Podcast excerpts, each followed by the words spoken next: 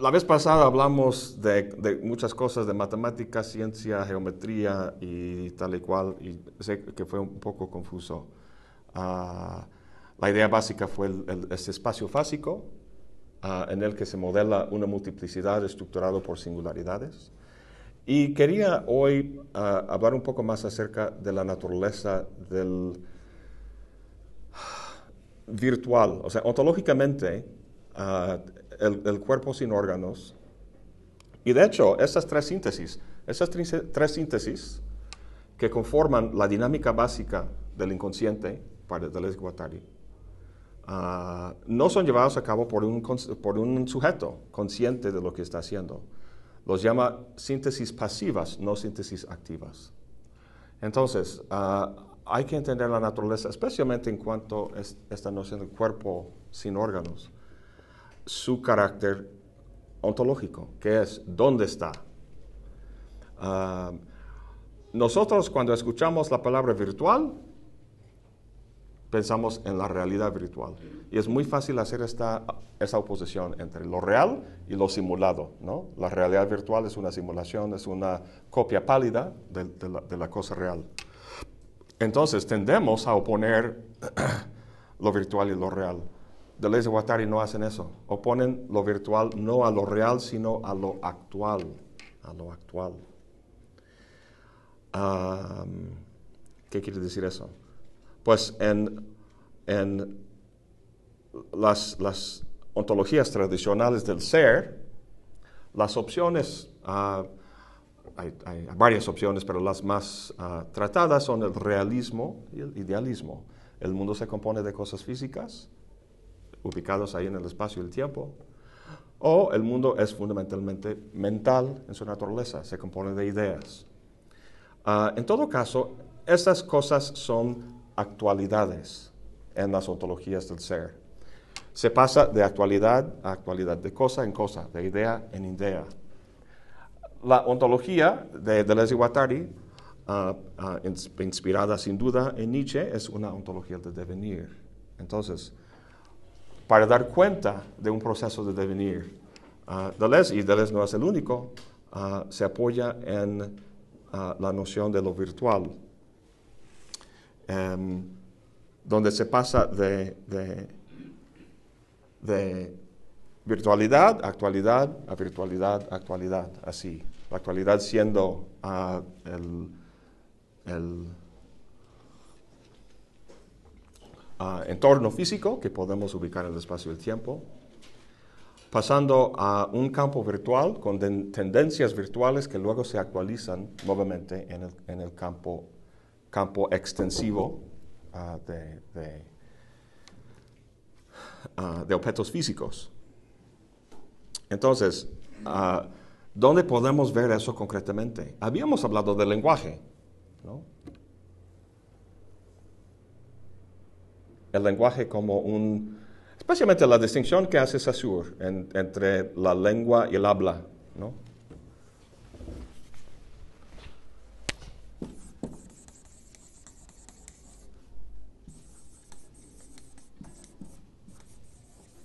Esta distinción en Saussure es la misma, básicamente, uh, que está haciendo uh, Deleuze entre lo virtual y lo actual.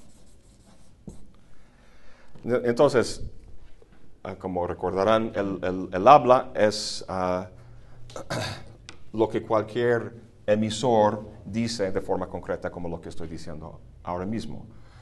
Las palabras que estoy enunciando son actualizaciones de un campo sistemático de lengua que forzosamente no puede ser actual.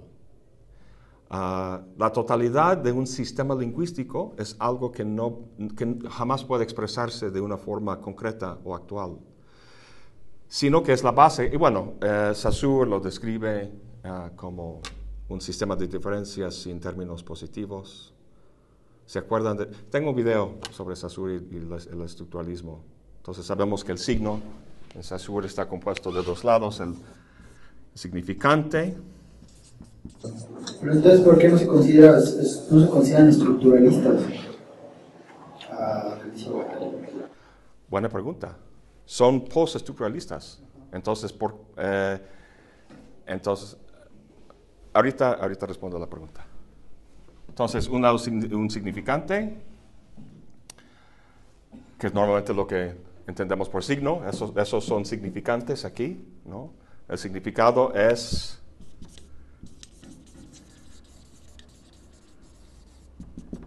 uh, no es la cosa, sino el concepto o lo que, lo que surge en la mente. ¿no? Entonces, este, vemos Saussure y aparece una imagen del, del, de, de, ese lingüista famoso. Uh, y luego la cosa, el referente es una cosa aparte. Entonces la innovación, la innovación de Saussure, y que influyó muchísimo en la filosofía del siglo XX, como sabemos, en el estructuralismo de Levi-Strauss y otros, y luego el postestructuralismo de Derrida y Foucault y el mismo Deleuze y Guattari. Uh, un sistema de diferencias sin uh, términos positivos uh, es el sistema, um, pues el sistema en el caso del lenguaje, el sistema fonético.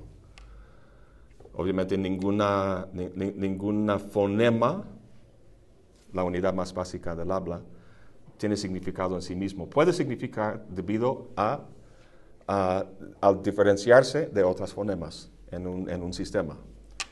El punto es que no hay nin, ningún elemento positivo que los, que los rija, o como diría Derrida, no hay ningún significado trascendental, ¿no? como Dios o el sujeto, el mundo o lo que sea. Entonces, uh, eh, Entonces, la distinción que hace Saussure entre lengua y habla es, es, es muy parecida a, esta noción, esta distinción entre lo virtual y lo, lo actual. Eh, Usted conoce a Chomsky, Noam Chomsky. Lo conocemos como crítico, como análisis, uh, analista político, filósofo de las cuestiones políticas, pero sabemos también que era, ganó fama primero como lingüista. No sé si ustedes saben cuál fue su propuesta. de las estructuras innatas del lenguaje. La gramática transformacional, la gramática universal, la idea de que los, los, el lenguaje no es, no es adquirido, no es aprendido así como poquito por poquito, sino que es una actualización de una como especie de, ¿qué? Pues programación o algo que está en la cabeza. Entonces, ya estaba yo pensando anoche pues que esa gramática universal es como el, es como la, vaya, pues la, propia palabra, gramática universal, y tenemos en Deleuze el, el universal concreto. La multiplicidad para, para Deleuze es un universal concreto, no es un universal platónico trascendente, sino algo inmanente al sistema. Y está. También me di cuenta revisando las cosas anoche y pensando en este primer capítulo, uh, que, lo que lo que plantea acerca del cuerpo sin órganos y toda esa cuestión de la virtualidad se parece mucho, y tendría que pensarlo más, en la propuesta de un físico uh, muy reconocido que se llama David Bohm.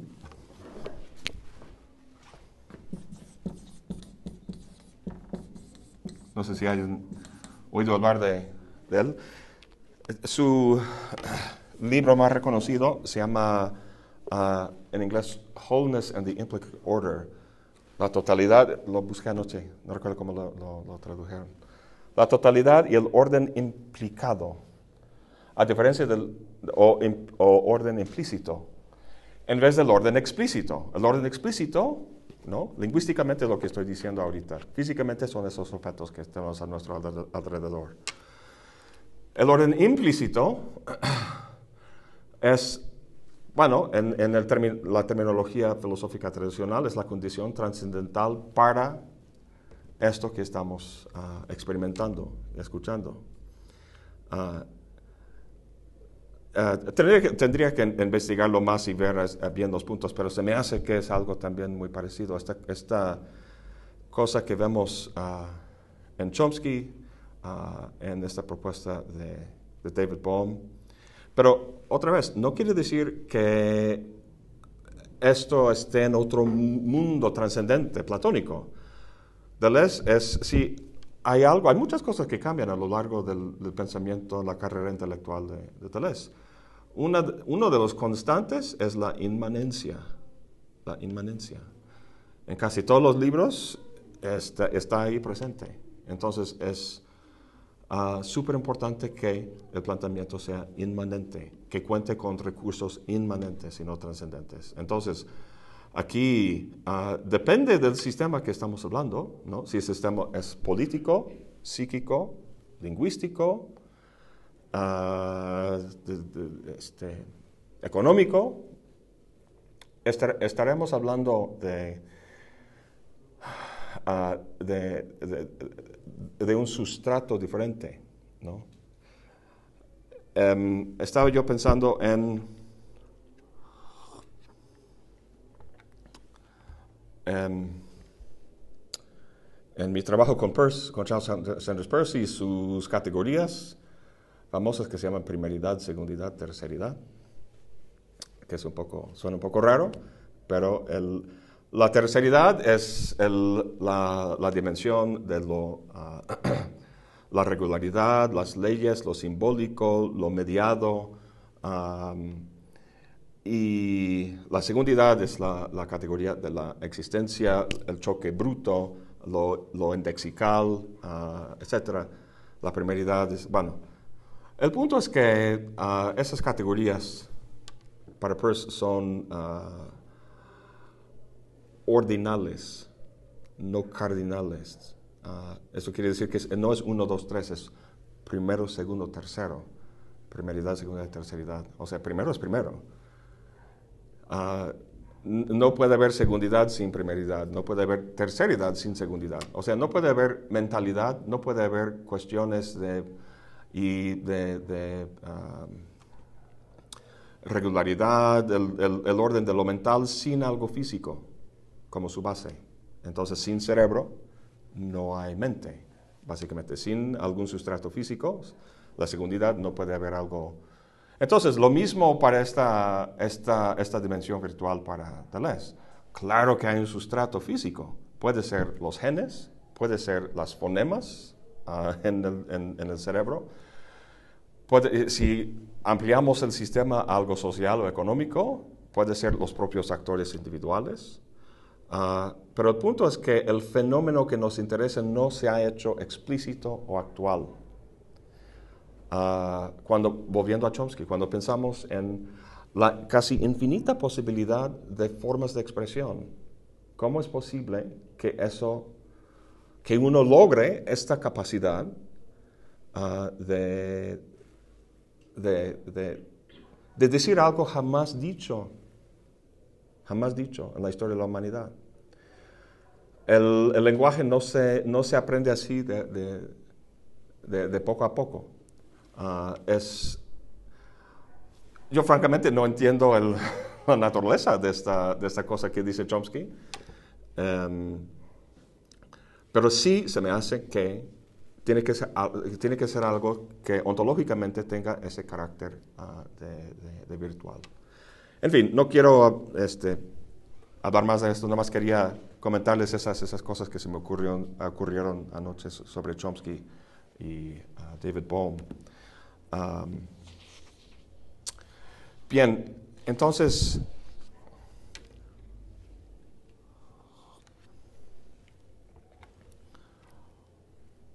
estamos en la cuestión de la síntesis.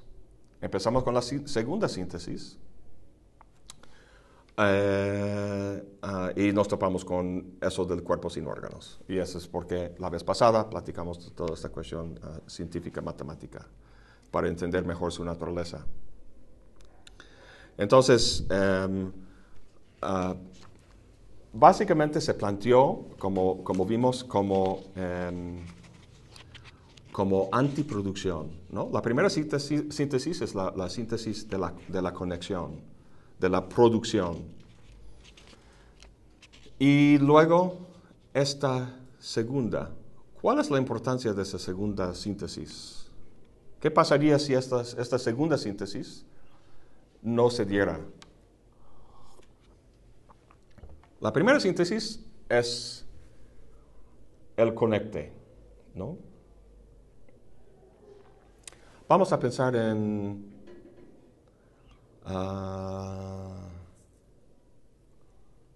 va- vamos a, ver concretamente eh, qué es lo que está pasando.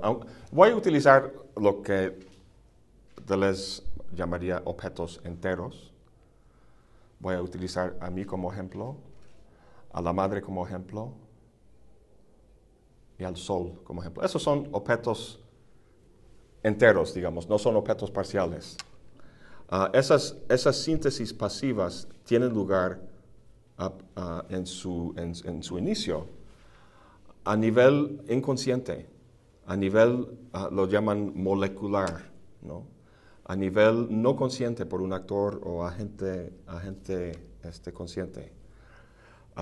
Sin embargo, lo podemos ilustrar con ejemplos del, del mundo de objetos enteros. ¿no?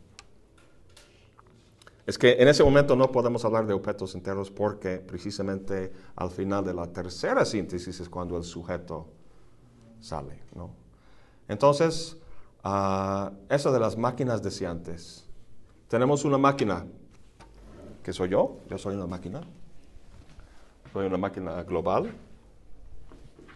compuesto de muchas, muchas, muchas máquinas de diferentes tipos. Este,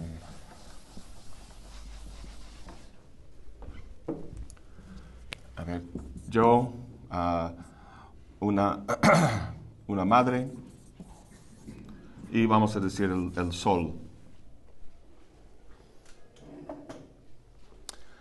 Ah, yo estoy produciendo un flujo en ese momento, estoy hablando. Lo que está saliendo de mi boca es, es literalmente como un flujo, ¿no? Entonces, bueno, vamos a decir, maestro.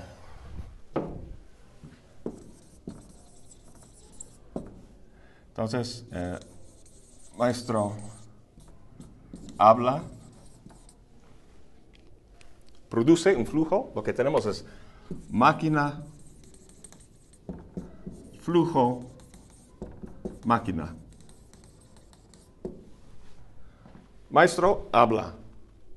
Madre, ¿qué? Bueno, seno. Seno, leche. Ese es la- el ejemplo que siempre utiliza, Dele- bueno, lo usa mucho, ¿no? Ah, la, madre, el seno, ah, la leche que fluye, y luego el sol y... ¿Cuál es el flujo? La luz, la luz que calienta, ¿no? Luz. Y luego otra máquina. Maestro habla. ¿Cuál es la, cuál es la máquina que se conecta a, a- a esa, a ese acopl- acoplamiento?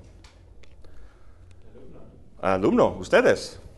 Alumno, ¿no? Luego, madre, leche, bebé, obviamente, ¿no? Y aquí sol, luz, eh, planta, planta.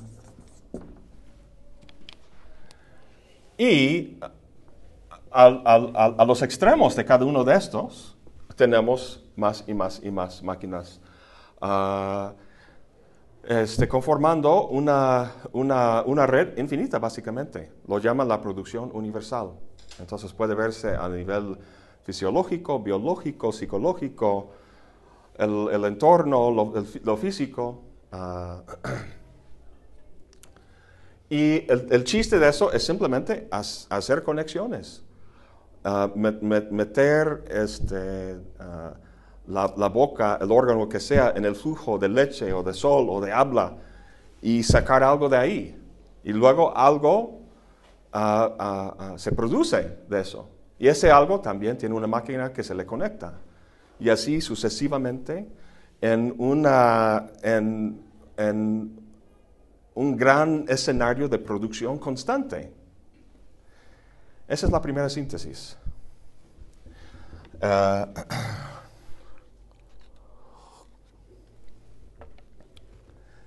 si... Y, y luego hablan de una segunda síntesis. ¿Por qué? A ver.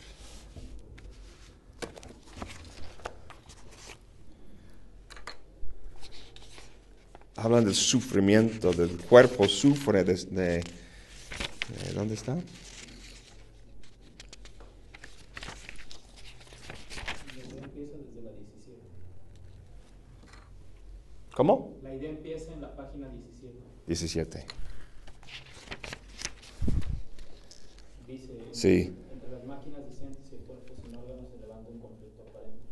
Sí, nos forman en un organismo, ¿no? Pero en el seno de esta producción, en su producción misma, el cuerpo sufre por ser organizado de este modo, por no tener otra organización o por no tener ninguna, or- ninguna organización. Ahora, ah, im- imagínense, ah, imagínense que el bebé jamás dejara de chupar el seno de su madre. Ah, ¿Qué pasaría con todas las delicias culinarias del mundo? ¿no? Nunca se habrían des- desarrollado. Estaríamos con leche de, de- de- de madre, ¿no? Pues sí, te da los- lo que necesitas, pero qué aburrida la vida. A lo que voy es que podemos entender eso en términos de la, la- la selección natural darwiniana. De la evolución de, de nuevas formas. Tiene que darse porque hay un cambio ah, en, bueno, para Darwin es un cambio intrageneracional, ¿no? Entonces hay una mutación de un gen que ya impide que una actividad anterior se repita ah, en una nueva generación, ¿no? La mayoría de las, de, de- de las, las acti- actividades sí siguen, pero algunos cambian debido a esos- esas mutaciones de genes, ¿no? Entonces, esa, entonces, la mutación del gen en el darwinismo es como la antiproducción aquí en Deleuze. Es algo que, ah, que rompe, que bloquea una conducta anterior. Y ah, lo que hace es que posibilita la generación de una nueva, de una nueva conducta. Entonces hay dos cosas que están sucediendo en, la, en esta segunda síntesis. Eh, lo que se tiene es la antiproducción, es decir, el, el- el bloqueo, de, de- el- la desconexión, mejor, mejor dicho, y simultáneamente su registro en lo que llaman el cuerpo sin órganos. Ah, ese es el momento semiótico, o sea, el registro sígnico ah, del proceso, que, también podemos, podemos ah, ah, entender en, términos de la evolución darwiniana, ¿no? Es- ese proceso de ah,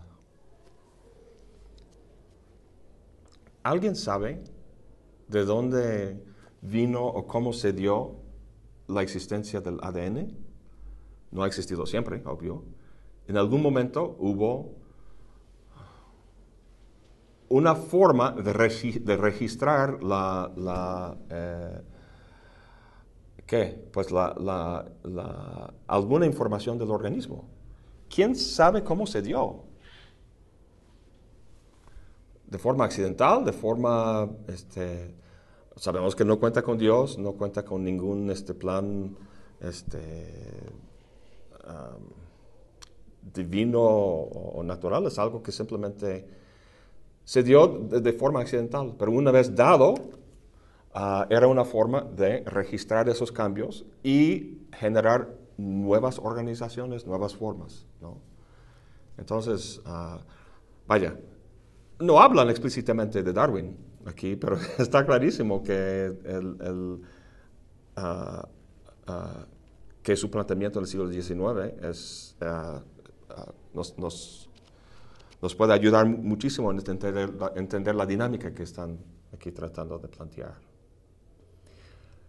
Bien, en- entonces es ah, ah, para y Guattari esta, esta, esta síntesis de registro, de, de desconexión, es muy importan- importante para el organismo, para que no, ah, para que no se fije o para liberar al organismo ah, de una fijación en una conducta instin- instintual ah, básica.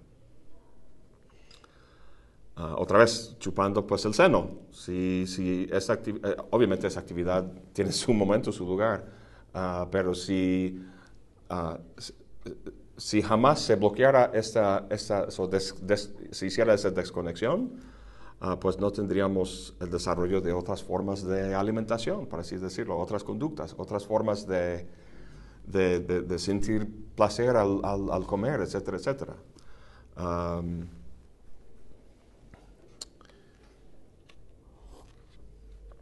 Luego, tenemos creo que en la página 24.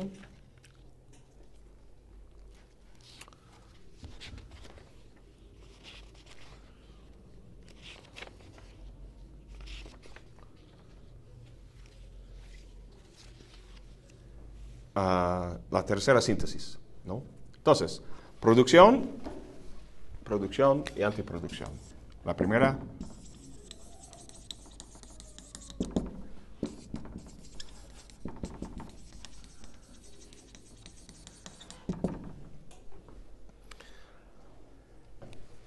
eh, estos dos se prestan a a dos extremos. Aquí, este extremo sería ah, la repetición instintiva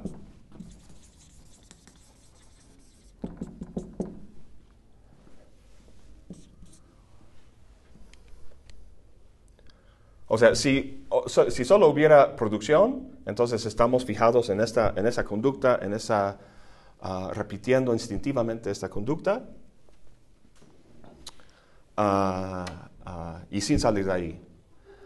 Si no hay producción y solo hay antiproducción, entonces hay un retiro a, una condición pues catatónica. La cata- ¿Es correcto? Cata- catatónica, la catonía. Eh, de total apagado, ah, sin actividad alguna. Deleuze y Guattari ah, describen eso como un retiro sobre el cuerpo, el cuerpo sin órganos lleno, el lleno cuerpo sin órganos. Ah,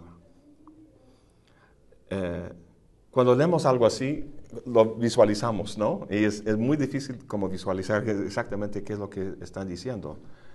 Ah, básicamente, así como, así como el sistema lingüístico en su totalidad jamás puede decirse o expresarse o actualizarse, ah, todas las posibles posibilidades de conducta registradas en el cuerpo sin órganos tampoco podría, ah, n- simplemente no puede expresarse, no puede actualizarse es, lo llaman intensidad cero, donde todo se apaga, ¿no?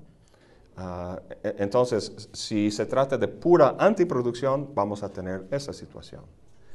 Ah, la dinámica entre estas, dos, estas dos ah, pues, ¿qué?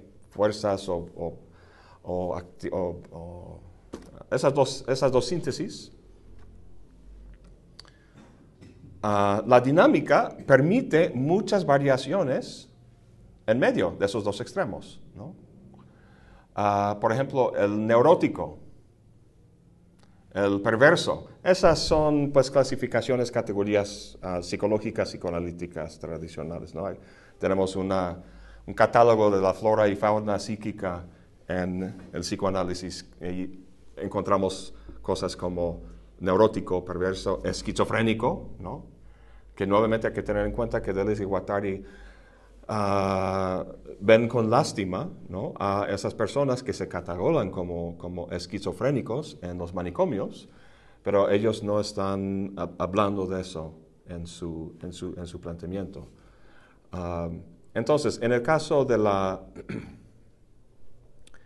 Por ejemplo, en el caso del, del neurótico, ¿no? que es, es- es muy común, digamos, en la literatura psicoanalítica, Ah, ahí la antiproducción prevalece.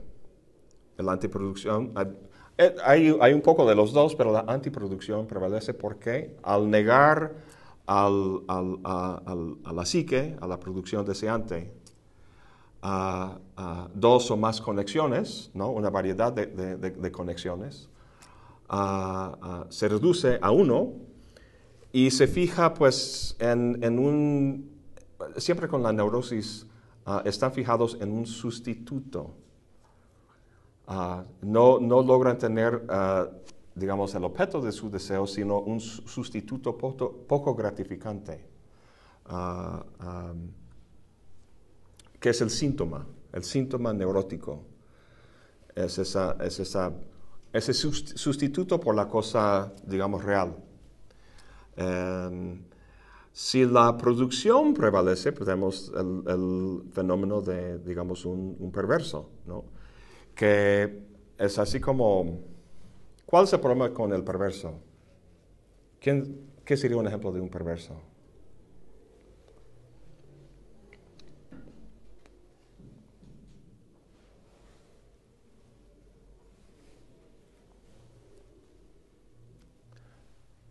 Bueno, antes de 1976 los hom- homosexuales eran perversos. Este, y luego la, ¿cómo se llama? La, eh, hay un libro, así como libro diagnóstico de, de condiciones este, psicológicos, no recu- no recuerdo cómo, se llama, pero hasta 1976 era una, una ah, no recuerdo si exactamente una perversión, no recuerdo qué tenía, pero luego lo, lo quitaron. Entonces, ah, el problema con el homosexual es que había la, la- producción, desde, desde Deleuze y Guattari, la producción prevale- prevalecía. O sea, haciendo una conexión que era socialmente san- sancionada, ah, desaprobada, ¿no? En la cara de esa desaprobación social, esta producción no se para, se sigue así, y crea el, el- perverso. Bueno, digamos, esos son dos, dos ejemplos de muchos que, que puede haber en, en esa dinámica entre la producción y antiproducción. Y luego, em, tenemos la tercera síntesis. En esa dinámica, ah, en la página 24,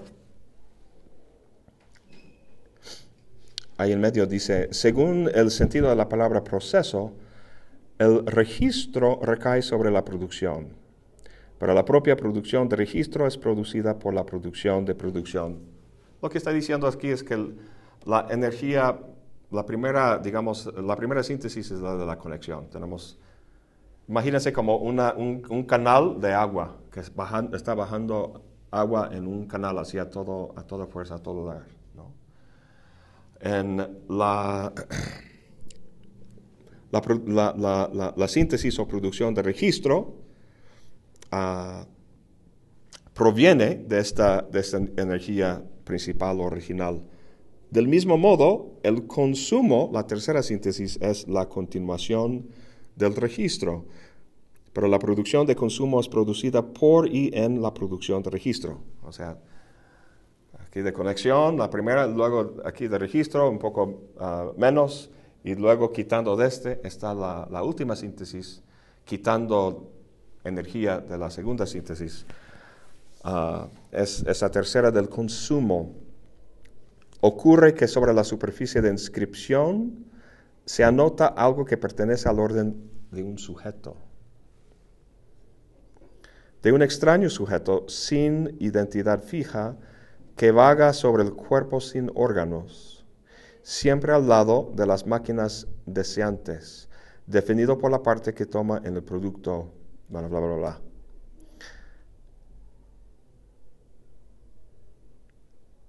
Ocurre que sobre la superficie de inscripción se anota algo que pertenece al orden de un sujeto, que vaga, vaga sobre el cuerpo sin órganos.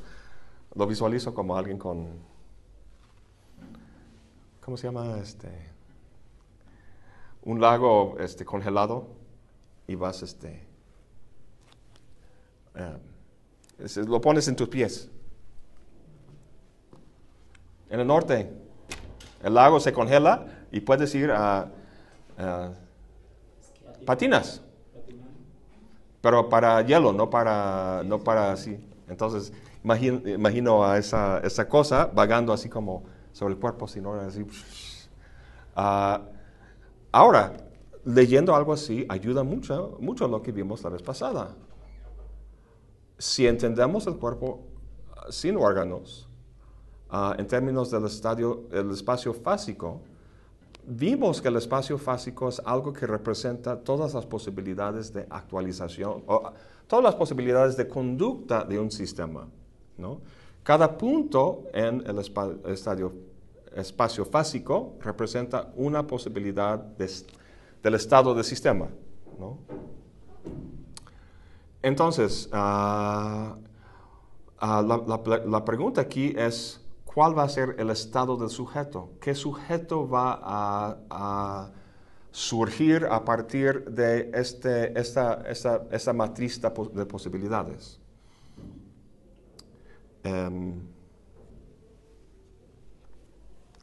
lo que sí sabemos y lo que está muy claro en el texto es que el sujeto no, no es anterior a eso. El sujeto es producido por un proceso, es, es- es producido como un efecto posterior al deseo, seleccionando entre las diferentes posibilidades de conexión y, des- y desconexión.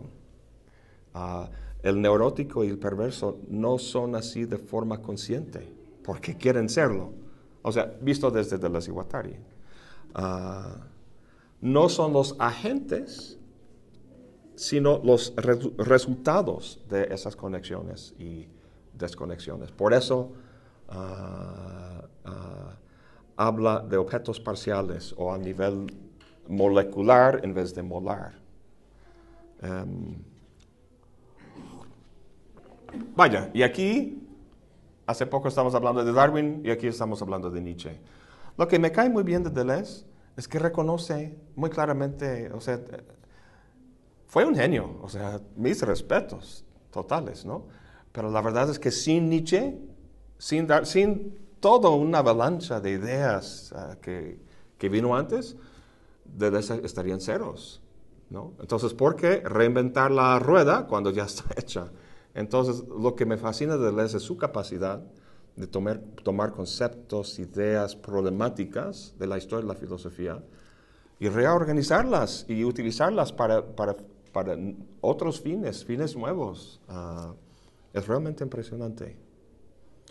Entonces, en, este caso tenemos el caso de, ah, todo el antecedente de Nietzsche y la idea ah, de la voluntad de poder. ¿No? El sujeto es... ah, ahí habla Nietzsche pues de, de- fuerzas. Yo siem- siempre visualizo cuando pienso en Nietzsche, la voluntad de poder, la subjetividad y esas cosas, ah, pienso en eh, ah, también en, un marco científico del, estudio de sistemas dinámicos. Cuando uno ah, está, eh, eh, eh, a ver, cuando hay una combinación de elementos, de, sean químicos o, objetos, fuerzas físicas, ah, y hay que saber cuál va, cuál va a ser el resultado de eso, pues el científico eh, indica con, ¿cómo se llaman?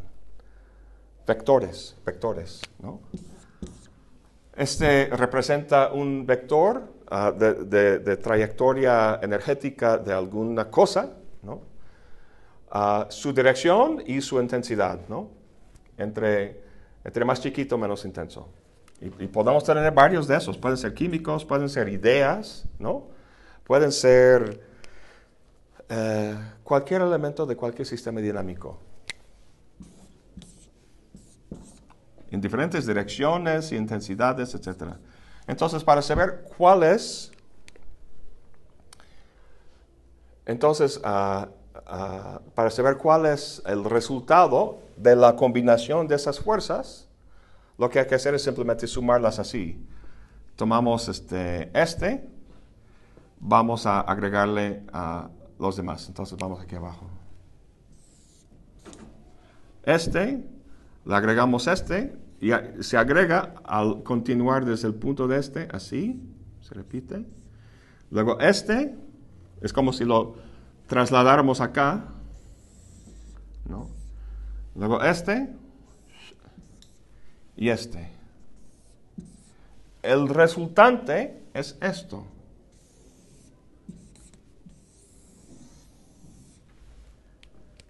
Ahora,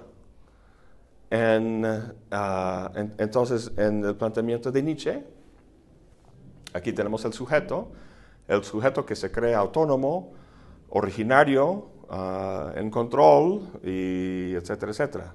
Ah, lo que los análisis de, de Nietzsche muestran es que el, el ego, ¿no? y aquí lo podemos ver en el contexto del psicoanálisis, ¿no? con la relación entre el ego y el inconsciente, Freud fue muy influido, obviamente, por Nietzsche y ah, esta noción de la voluntad de poder. Entonces, ese resultante, resultante es el ego, es- o el, el sujeto, ¿no? En la filosofía, ah, pero es, no es ah, el punto de partida, sino el punto de llegada, de- de- es el, el resultado de todas esas fuerzas, ¿no? Ah, es como el, visualizan la psique freudiana, el inconsciente, muchas veces como un, ah, un iceberg, de este, este trozo enorme de, de hielo, y vemos una partita, que, una- la punta que sale del mar, la mayor parte está debajo del mar. Esta parte de abajo es el inconsciente, todas esas fuerzas que pueden ser fisiológicas, y, ahora especialmente aquí con Deleuze y Guattari va a haber un, con- un continuo en- entre, lo, que nosotros entendemos como lo, puramente psíquico y lo social. Esa es la idea central del libro, de que esas dos cosas son una y la misma. Entonces, eh, entonces, este, entonces, cuando dice, vaga sobre el cuerpo sin órganos, ese sujeto, un extraño sujeto que vaga sobre el cuerpo sin, órganos, ¿no? Podemos visualizarlo así, o ese espacio este, fásico, ¿no? Que vimos la vez pasada. ¿Cuáles son las posibilidades de, de, de- de resultantes? Si cambiamos uno de esos tantito, pues esto cambia de dirección o de naturaleza. Igual aquí. Ah, entonces, anterior al sujeto es todo un proceso de, de- de produ- de producción, de dinámica y de antiproducción. Ah, dice, ah, la sintaxis de la primera síntesis es I, I, I, I, I. Conectamos esto con esto, con esto, con esto, con esto, y esto, y esto, y esto, y esto. Es I, I, I, I, I. La sintaxis de la segunda síntesis de disyunción, desconexión, antiproducción, es O, O, O, O, O. No tiene que ser únicamente eso, puede ser o esto, o esto, o esto. Al romper, al desconectar, ah, se registra esto como una memoria. Podemos entender, a nivel puramente psíquico, podemos entender el cuerpo sin órganos como una memoria, pero no la memoria eh, este, en ese momento consciente, ¿no? recordando, ah, así como recordamos nuestras eh, acontecimientos en el pasado, sino una memoria psíquica eh, del- de, las, de las posibilidades de la psique y, y de- de su comportamiento. Entonces, ah, eh, al registrarse esas posibilidades, ofrecen, pues son precisamente posibilidades. Entonces, o esto, o esto, o esto, o esto. Esa es la sintaxis, digamos, de la segunda síntesis. La sintaxis de la tercera, lo dice aquí más adelante. es... ah, ¿Dónde es? Es en la página 28. 25. 25. Sí, que- Viene a ser lo mismo decir que el A ver, e- eso es. como un resto. Hablaba de las máquinas deseantes, porque él mismo se confunda con esta tercera máquina productiva. Y la reconciliación residual que realiza síntesis cognitiva de consumo bajo la forma fascinada de un luego era eso. Sí. Luego soy yo, es a mí, dice. Más adelante, esta energía residual es la que anima la tercera síntesis del inconsciente, la síntesis conjuntiva del luego es o producción de consumo. Ah, eso era yo. Eso es lo que estaba pasando. Como un, es, re- retrospectivo, ese es el punto. Que dice, una vez que, surge el, sujeto, reconoce ah, ah, es, reconoce como ah, ah, ser producto de este proceso. Ve algo y, re- y- y- y recuerda o reconoce que esto es, digamos, lo que le, produjo. Aunque la gran palacia en mucha la- la historia de la filosofía es que el sujeto no reconoce eso y se ve como, ah, pues, autónomo y no condicionado por esos factores que acabamos de tratar. Am, bien.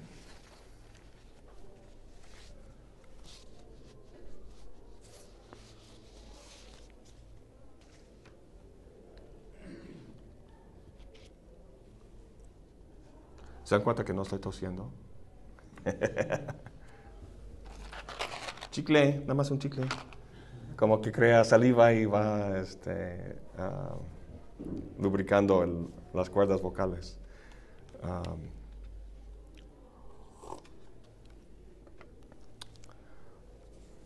vamos, a, entonces, vamos a continuar con el capítulo. Y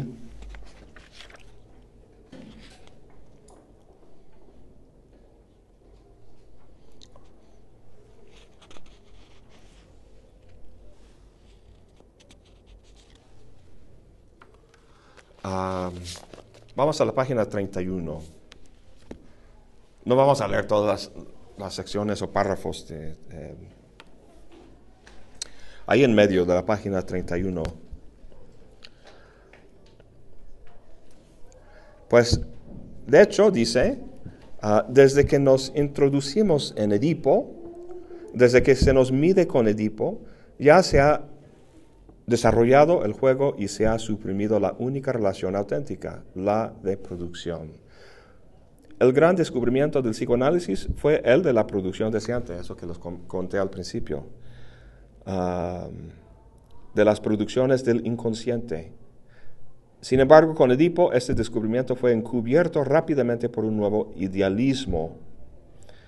El inconsciente como fábrica fue sustituido por un teatro antiguo. Las unidades de producción del inconsciente fueron sustituidas por la representación. El inconsciente productivo fue sustituido por un inconsciente que tan solo podía expresarse.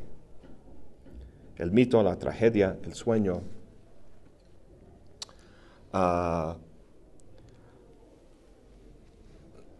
Esa es, esa es una muy buena forma de ver la, la- diferencia entre el modelo que proponen ellos como fábrica en vez de teatro, a algo productivo en vez de representativo,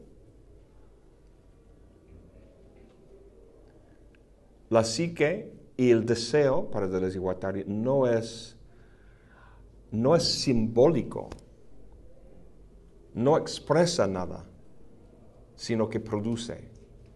Ah, entonces, si eh, podemos imaginar a alguien en una situación donde es- estamos interpretando el, el acto de alguien, y si por eso es, muy raro como estar con psicoanalistas, ¿no? Porque estás hablando y actuando y sabes que te están interpretando, ¿no? A ese tipo nunca superó su fase de, qué sé yo, con la madre y bla, bla, bla, ¿no? Entonces el psicoanalista interpreta Ah, eso puede ser una caricatura en, cierto medio, una exageración en cierto, cierta medida, pero bueno, lo están diciendo aquí, que todo para el psicoanalista o para Freud es una expresión o representación de un estado anterior. El escenario del teatro antiguo griego, ¿no? donde tenemos esos actores con máscaras que están representando padre, madre y, la dinámica ahí. ahí ¿no? Entonces, lo que pasó en, mayo de 68 y las protestas y todo eso, la, los alumnos estaban protestando contra la, figura paternal del Estado. O sea, podríamos reducir lo que estaba pasando en Francia, en México y muchos otros países en, ese año a un rollo edípico de, adultos uh, reviviendo uh, dramas y dinámicas ah, familiares de, su infancia. Pues, ah, obviamente, de les igualitarios van a decir que, que, no.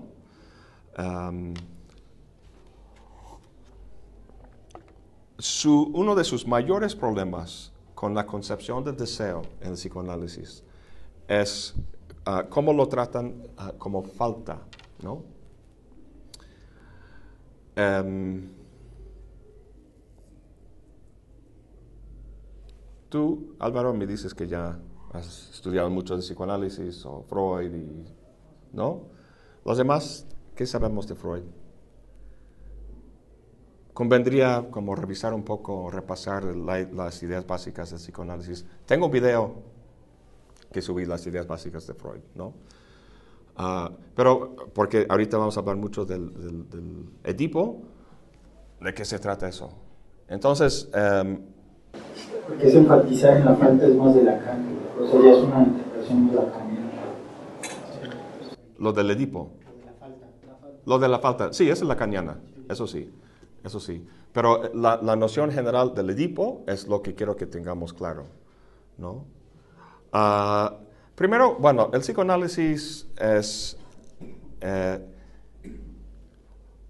bueno, no, vamos a hablar de muchos detalles, pero básicamente Freud se dio cuenta que ciertas conductas, que en aquel entonces, siglo XIX, se llamaba la histeria, conducta histérica, y que especialmente se asociaba con mujeres, ah, podría entenderse no como una lesión biológica, fisiológica o algún problema del cuerpo o en, la dimensión física, sino a una idea.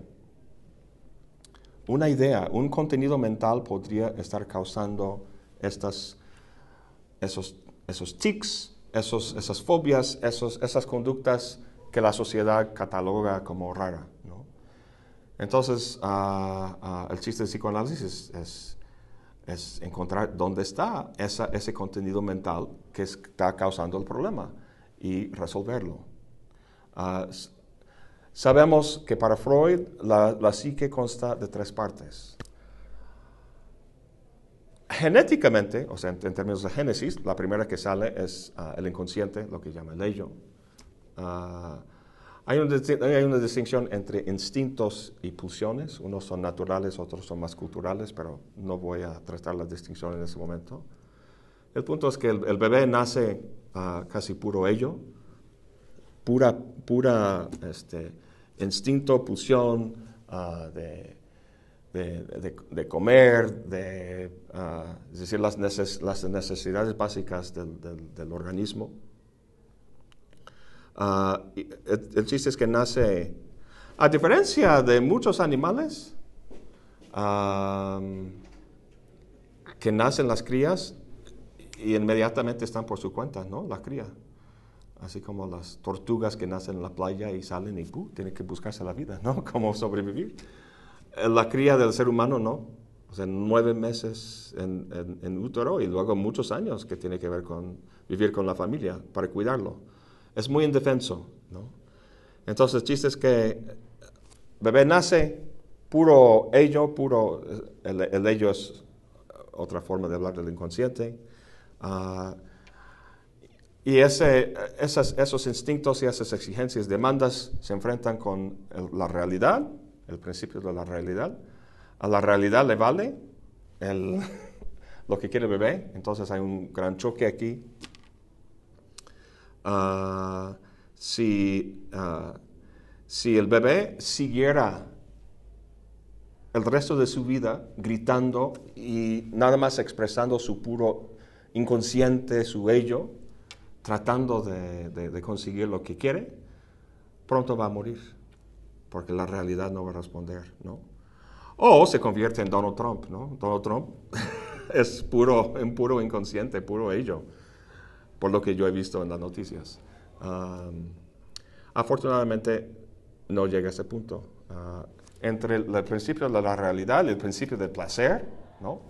que chocan, en ese choque surge el ego para Freud, que es como un amortiguador entre esos dos. Es como negocia, esto negocia uh, entre esos dos para, para que consiga uh, lo que necesita. Tenemos el ego, el ego que es nuestro yo consciente, y luego es el superego, el, el super yo, uh, que se trata de la interior, internalización de la internalización de valores y códigos sociales. ¿no? Este, prohibiciones, leyes, cosas por el estilo, que, uh, que uno mismo uh, vigila a sí mismo a través del superego. Entonces tenemos el, el inconsciente, el ego y el superego. Esas son las tres partes. Ahora, inevitablemente en la vida hay, hay, hay uh, conflictos psíquicos, psicológicos donde alguien desea algo, pero socialmente está desaprobado, sancionado. Entonces hay un, choque aquí. Quiere algo, pero no, no, no, puede hacerlo de forma tranquila en la sociedad. Entonces, dice Freud que la psique tiene diferentes mecanismos de defensa. Una, uno de, los, de, esos mecanismos es la represión, más conocida. Ah, entonces, eh, uno reprime aquello que no, ah, de forma automática, no es consciente, uh, aquello que no puede eh, satisfacer de forma consciente o en el seno social. El problema, el problema es que, eh, pero fíjense que en, este, en aquel entonces, en, en el momento en que Freud estaba forjando esas ideas, un reconocido físico alemán, se me hace, Hermann Helmholtz, desarrolló la idea de la conservación de la energía, principio básico ah, en, la física. Y eso influyó en Freud. O sea, la energía no desaparece. Si lo quitas de, esa parte del sistema, tiene que aparecer en la otra parte del sistema, no se, no se destruye la energía, la, idea de la conservación de la energía. Fue una idea que le llegó a Freud y, es lo mismo aquí. Tenemos ese, ese, deseo, esa, esa, carga erótica que quiere expresarse, no puede, entonces, represión. Chiste es que sigue activo, digamos, en el inconsciente, ejerciéndose, así como una piedra en el zapato, como que ahí está, y, está, y produce efectos. Ah, si, e, e, entonces el, chiste es que si esa, ese quantum de energía psíquica reprimida no encuentra una salida, entonces es, a seguir como esa piedra en el zapato. Yo, a mí me gusta ver la psique humana en términos freudianos como una olla express. Tenemos la olla express con los frijoles, lo ponemos sobre el, este, en la estufa con el fuego. El fuego pues es la experiencia, la vida misma, ¿no? Ah, luego eh, eh, la olla pues es la psique y lo que tenemos adentro es la generación de vapor. Este vapor, si no encuentra una salida, y, bueno, la olla tiene una salida, una válvula, ¿no? Y vemos que sale el vapor. Si no tuviera esa válvula, empezaría a deformarse la olla hasta posiblemente explotarse. Entonces, la deformación es como la neurosis. hay una, hay una cosa, eh, eh, una carga eh, eh, erótica, por lo cual no quiero decir necesar- necesariamente sex- sexual, ah, que, que- que tiene que ah, expresarse, salir. La, la forma más fácil de hacer eso es a través de los sueños. Es por eso que el- el- uno de los primeros libros de Freud se llama La interpretación de los sueños. El sueño es como esa válvula. En el sueño, esos contenidos psíquicos en el este, reprimidos ah, se disfrazan ah, y de esa forma ah, se presentan de una forma aceptable ante la conciencia, aunque uno esté dormido, y de esa forma como que se descargan, se descargan disfrazados. Pero a veces eso no funciona y uno necesita un psicoanalista y pagar mucho dinero sobre mucho tiempo ahí tratando de descargar esas cosas que están como las piedras del zapato. Bien, entonces, esas son las ideas básicas. Luego llegamos a la cuestión del desarrollo, ah, el desarrollo ah, psicogenético del, del- niño.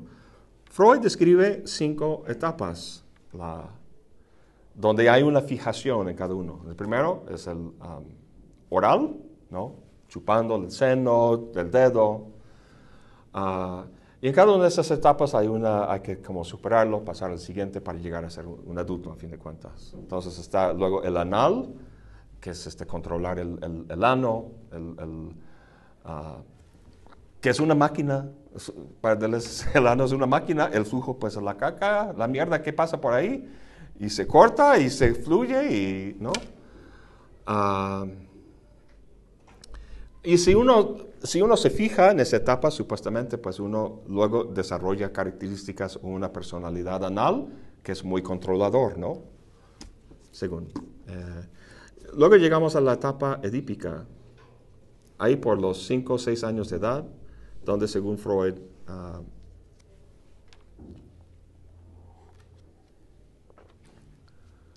ah, donde según Freud am, niño desarrolla una atracción sexual al padre del sexo contrario. No vamos a hablar de los homosexuales, este, ah, ah, entonces, si estamos hablando de un varón heterosexual, desarrolla una atracción a su madre. Y interviene el padre y ah, prohíbe que, que esa atracción vaya más allá. Lo amenaza, no literalmente, pero lo que está implícito es que lo amenaza con la castración. Padre es más grande y lo que está por el medio aquí es el, el- el- pene, ese es el órgano de los, de los varones. Y, ah, y para parar eso, la castración. Entonces el niño, reconociendo la mayor fuerza de su padre, llega a identificarse con la, la figura paternal, renuncia su deseo por la madre. Todo eso es, es es básicamente inconsciente. O sea, no, no hay un, un drama específico en, en la noche de cierto día, de cierto año, donde todo eso sucede. Eso es todo como implícito. Y entonces se identifica con el padre y, se y, supera esta crisis y pasa a la siguiente y luego a, ser un adulto. Entonces, este, esta crisis de la miedo a la castración para el varón, supuestamente en la niña, pues este, no teme la castración porque no tiene pene. Entonces, se trata no del el temor, sino la envidia. De no... Todo eso se vuelve medio así como... Mucha gente tiene muchos problemas con, con eso porque están pensando... En su época eso fue muy controvertido porque Freud está hablando de deseos sexuales de niños. ¿Qué es eso? ¿No? Ah, bueno, hay ciertas ventajas en Lacan. Ah, Lacan, ¿sabe qué? Vamos a tomar un descanso y volvemos y hablamos de cómo Lacan, Lacan minimiza ah, la cuestión biológica. En vez de hablar de pene y, es- esas cuestiones, habla del, del falo, que es simbólico, no es fisiológico. Entonces, vamos a tomar un descanso y, y volviendo, ah, hablamos de cómo reinterpreta Lacan esta cuestión edípica en Freud. Y luego vemos este, lo que dicen este, de las igualitarias al respecto.